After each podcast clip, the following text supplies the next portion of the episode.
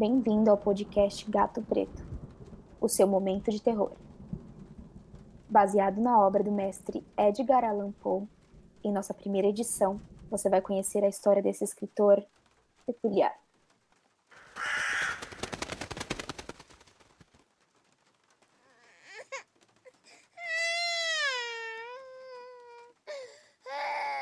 Dezenove de janeiro, mil oitocentos e nove, Boston, Massachusetts. Em uma pequena casa na rua Front, número 9, nasce Edgar Allan Poe, filho de um casal de atores. Abandonado pelo pai, o menino foi criado pela mãe. Aos dois anos de idade, teve seu primeiro encontro com a morte. Sua mãe, Elisa, contraiu tuberculose e faleceu quando ele tinha apenas dois anos de idade. Pouco tempo depois, foi adotado por Francis e John Allan. Anos mais tarde, cheio de sonhos e esperanças, o jovem Edgar entrou para a Universidade de Virgínia, mas não durou muito ali. A culpa foi da bebida. Depois de um único semestre, ele abandonou a vida acadêmica devido aos seus problemas com o alcoolismo.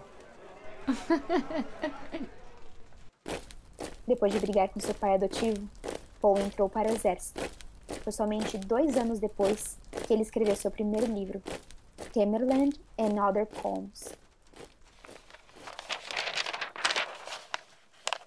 Aos 27 anos, se envolveu com sua prima Virginia. Pouco tempo depois, eles se casaram.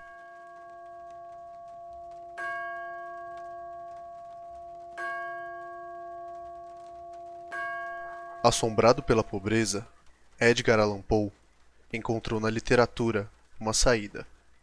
Após vencer o concurso de contos e poesias da revista Southern Literary Messenger, recebeu o convite para dirigir a revista de contos, poemas e críticas literárias.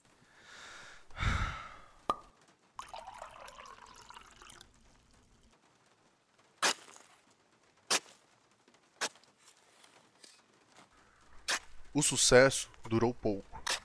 O fantasma do alcoolismo lhe custou seu emprego e Virginia adoeceu. Edgar voltou a trabalhar como freelancer, sem sucesso. Pouco tempo depois, sua esposa morre. Seria essa a inspiração para os seus contos como Berenice, Ligeia e Eleonora? Uma coisa é certa. A partir de então, veio à tona um novo Poe.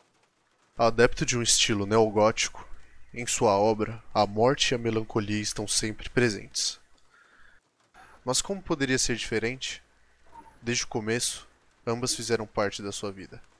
Virginia foi sua musa, mas enquanto deslizava apenas sobre o papel noite adentro, Caterina era sua companheira fiel.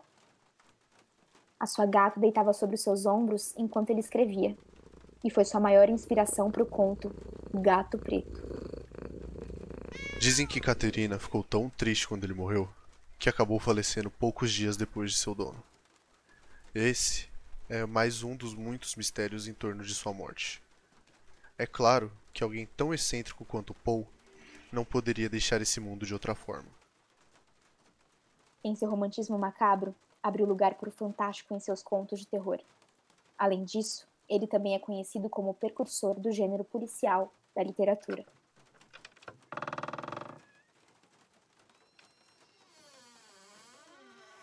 Em suas sombras, outros autores encontraram um lugar incomum na literatura, onde a morte é apenas o começo e o lado mais obscuro da humanidade ganha forma. É o caso de Os Assassinatos da Rua Morgue, que mais tarde inspirou Sir Arthur Conan Doyle a criar seu famoso detetive Sherlock Holmes. Na verdade, Edgar Allan Poe era muito mais conhecido na Europa do que nos Estados Unidos. Se em seu país seus contos e poesias eram vendidos por muito pouco, na França eram traduzidos por ninguém menos do que Charles Baudelaire, autor de As Flores do Mal. Após escrever mais de 70 contos, quase 80 livros de poesia e diversos ensaios teóricos, sua história chegou ao fim. No dia 3 de outubro de 1849, Poe foi encontrado vagando sem rumo nas ruas de Baltimore, usando roupas que não lhe pertenciam. Após ser levado para o hospital em um estado de profundo delírio, agonizou por quatro dias, sem voltar a si. Depois de todo o sofrimento, Edgar finalmente descansou. Após anos explorando os enigmas que a morte encerra em seus braços frios, havia chegado o momento de Edgar se juntar à sua Virgínia e repousar em seu colo frio. Dizem que suas últimas palavras foram uma súplica: Senhor, por favor, tenha piedade da minha pobre alma. Porém, a causa mais provável é a embriaguez. E por ironia do destino, tanto o seu obituário quanto a sua primeira biografia foram escritas por Rufus Griswold, o seu maior rival. Mas o que aconteceu com Edgar nos primeiros dias de outubro, antes de ser encontrado? Esse mistério ele levou para o seu túmulo. Uma cova sem identificação, que permaneceu 26 anos sem uma lápide ou um epitáfio.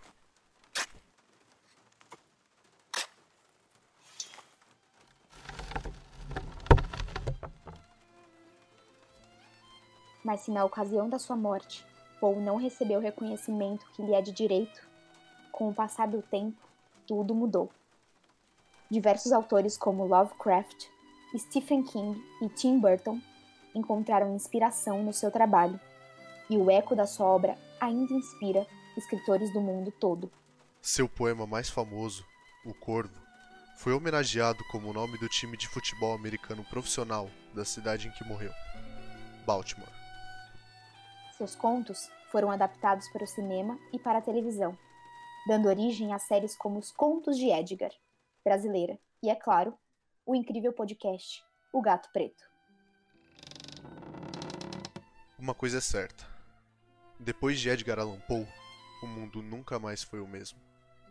Através da arte e de sua paixão obscura pelos cantos escuros da mente humana, ele sobreviveu à própria morte e se tornou imortal. E para falar mais sobre a carreira de Edgar Allan Poe, convidamos o professor Dr. Carlos Eduardo Aguiar.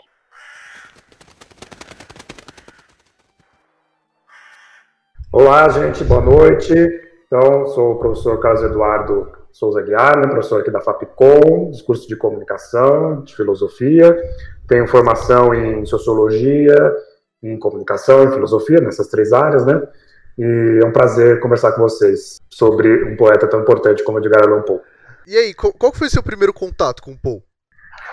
Ah, foi justamente quando eu estava na faculdade de comunicação, quando a gente, quando a gente começou a tratar naquela época sobre a modernidade, né? Sobre esse período de grande transição na, na sociedade ocidental, né? Ali que no, no, no século XIX se assistiu, né, esse movimento muito forte, né, de grandes transformações, tanto do ponto de vista das indústrias, das cidades, né, tudo mudava de uma forma muito rápida e o, as, os textos, né, a produção do Edgar Allan Poe, é uma grande ilustração desse grande período, né, de grandes transformações. Acho que a gente vai ter mais oportunidade de falar um pouco sobre isso, mas é bem interessante, né, como esse autor ademais de todas as suas características muito profundas, né, em termos literários, ele tem uma sensibilidade sociológica, digamos assim, né, muito interessante né, para a gente entender aquela época. Né? Às vezes é melhor a gente ler até um Edgar Allan Poe do que um próprio Karl Marx, um autor daquele tempo, que a gente vai conseguir entender mais sobre aquela época do que um texto mais, mais sociológico ou mais, ou mais direto ali de análise social mesmo. Qual a importância do Edgar Allan Poe para a literatura, em especial o modernismo? A importância do Edgar Allan Poe no modernismo é fundamental, né? para, para a história da literatura, evidentemente, né? ele tem um espaço é, reservado ali, né? Na, como um dos grandes nomes, mas do, do, modernismo ele é um dos autores mais importantes mesmo, se destaca, né? justamente porque ele traz para a sua poesia, né? para os seus textos, essas novas temáticas, né, da cidade, da vida urbana, né, desse novo proletariado, um dos textos mais famosos, né, que o Edgar Allan Poe ele, ele tem, né, é o homem na multidão. Né, é justamente essa ideia. Né, você vive num mundo moderno, num mundo onde os indivíduos são atomizados, separados, individualizados, né, e que você inserido nessa vida Você é um, mais um entre tantos. Acho que é um texto muito potente, né, do Allan Poe, que nos diz muito ali sobre essa nova situação social, né, que é totalmente em oposição à vida em comunidade, à vida rural, né, todas essas questões. E a gente está na história da literatura, né, da, da, produção artística, a gente estava acostumado com essas temáticas mais naturalistas, né, mais realistas, e de repente é, o Edgar Allan Poe tem essa essa essa essa sensibilidade, né, de trazer essa, essa essas novas temáticas né, do consumo, do trabalho, né, ação social enquanto consumo e trabalho, né? E essa tenta transpassar quando você lê os textos dele, né, esse andar sem rumo, né, sem falar, que é o típico do homem da multidão, né? Esse é um texto ainda muito atual, apesar de ser do século XIX, né? É muito atual, né? Qualquer um, nós sempre, né? Na sociedade atual, na contemporaneidade, né, no capitalismo tardio, a gente ainda se encontra muitas vezes nessa situação. Né? Não agora que estamos na pandemia, né? Ficamos mais em casa, mas né, no, no, na normalidade, né, nos metrôs, nas confusões aí da, da, vida urbana, a gente ainda muitas vezes se sente ainda uma, um entre tantos, numa grande massa. Né? Então acho que é, essa ele se destaca né, na história da literatura, né, não só né, das ciências humanas em geral, né, na história do pensamento, como esse poeta que traz né, essa, essa sensibilidade aí para os seus textos. O Poe é o, o autor mais importante do modernismo? Um dos mais, um dos mais, né? A gente poderia, se a gente pegar esse modernismo mais clássico ali do século XIX, com certeza ele estaria junto ali do Charles Baudelaire, que é o francês, né? Que também trazia essas mesmas temáticas, né? Que eu acabei de citar, né? É, quando Charles Baudelaire, por exemplo, apresenta a figura do flaneur, né? Que é aquele indivíduo que anda pela rua explorando a cidade, né? As grandes metrópoles, tem um diálogo muito forte aí com com o Allan Poe, né, com esse homem da multidão. Então, eu diria que esses dois aí eles se destacam, né, sobretudo nessa, nessa questão do, do século XIX. Né? Professor, que Sim. tipo de herança ele deixou para a literatura? Deixou uma herança muito, muito presente, muito potente, porque essas temáticas elas continuaram né, na história do, do da literatura, da poesia. Né? Isso foi a, essas, esses novos gêneros, essa, essa ruptura que ele representa, né? evidentemente isso permaneceu em vários outros artistas, vários outros poetas, né? Então acho que foi algo que depois foi incorporado pelo cinema, né? Pela, por outras narrativas, é, por outras narrativas poéticas, né? Não só texto escrito, né? Então acho que ele, ele influenciou de uma maneira decisiva ali a história da literatura ocidental. Né? Agora eu acho que é uma pergunta bem mais ampla e, e acho que não tem como responder totalmente porque existiam artistas que gostavam e que não gostavam, mas você acha que os problemas com o álcool eram frequentes com os artistas daquele período? Mas acho que era uma, uma, uma era, uma, era, um hábito frequente, né? Pelo menos que a gente tem contato aí pelas biografias, né? Não só álcool, como outras substâncias, né? Que desempenharam um papel importante ali naquele período, né? É, não só os poetas, né? Mas muitos intelectuais e tudo mais, né? Acho que a gente tem que ver essas essas questões mais como um sintoma né, de uma época de grande transformação, né, e que, evidentemente, provocou grandes ansiedades, né, grandes quadros, é, quadros é, psíquicos mesmo, muito importantes. Né? Se a gente pegar até alguns grandes cientistas da, daquele tempo, né, alguns ou, ou pintores, ou né, as grandes personalidades, eles estavam envoltos né, desse, dentro desse contexto de muita ansiedade, muita, de, muita, de muita pressão, de muita transformação, e né, o consumo de álcool ali ele parecia, né, como algo, como algo, quase como uma, como a gente pode dizer, quase como uma, um escape, né, essa pressão. Acho que era a resposta, né, que eles davam, né. Se eram problemas, né, aí a gente precisa discutir, né, de uma precisa discutir isso de uma forma mais aprofundada, né, mas de fato é, é aconteceu, né, tá, tá na história, né, essas, essas problemáticas. Porque é mais fácil culpar algo para motivação de algum ato ilícito, como o personagem colocava a culpa no álcool. Hum.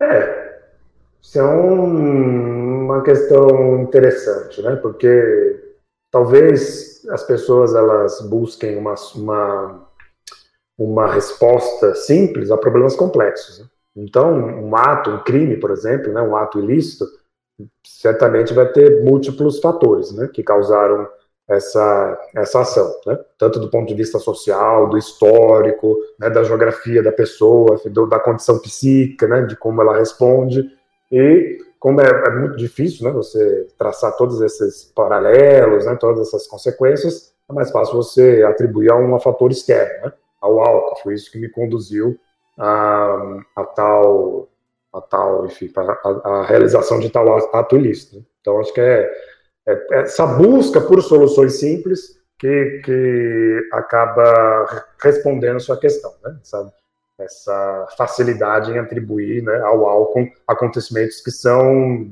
sintomas de múltiplos fatores, né? Coisas muito complexas. É, professor, por que existe tanta superstição com os gatos? E por que o gato preto é o vencedor nas crenças populares? É, é curioso, né? Talvez a gente é, perceber dessa questão que a gente, durante a modernidade, né, a gente passou por todo esse processo aí que o Max Weber chamou de desencantamento do mundo, ou seja, que, que era justamente é, abandonar essas crenças, né, essa, essa, essa postura mística em relação ao mundo, né, mais, mais encantada e substituir uma, por uma explicação científica. Né? A modernidade ela foi marcada por isso. Né?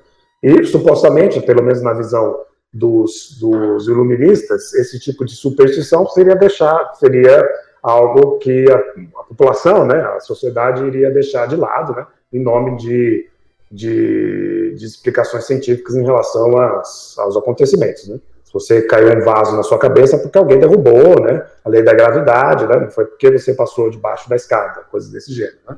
Mas o que a gente verifica, né, tanto na época do Edgar Allan Poe como na nossa contemporaneidade, é a persistência, né, de superstições, de crenças, né, de, enfim, de simpatias, né, de todas essas, essas é, soluções mágicas né, perante os acontecimentos da vida. Né?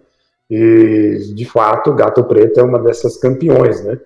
É, não saberia dizer né, porque que ele figura aí entre o top top né, das, das, superstições, mas é algo que a gente precisa, evidentemente, fazer uma investigação. Seria um, um, uma investigação bastante interessante a esse respeito.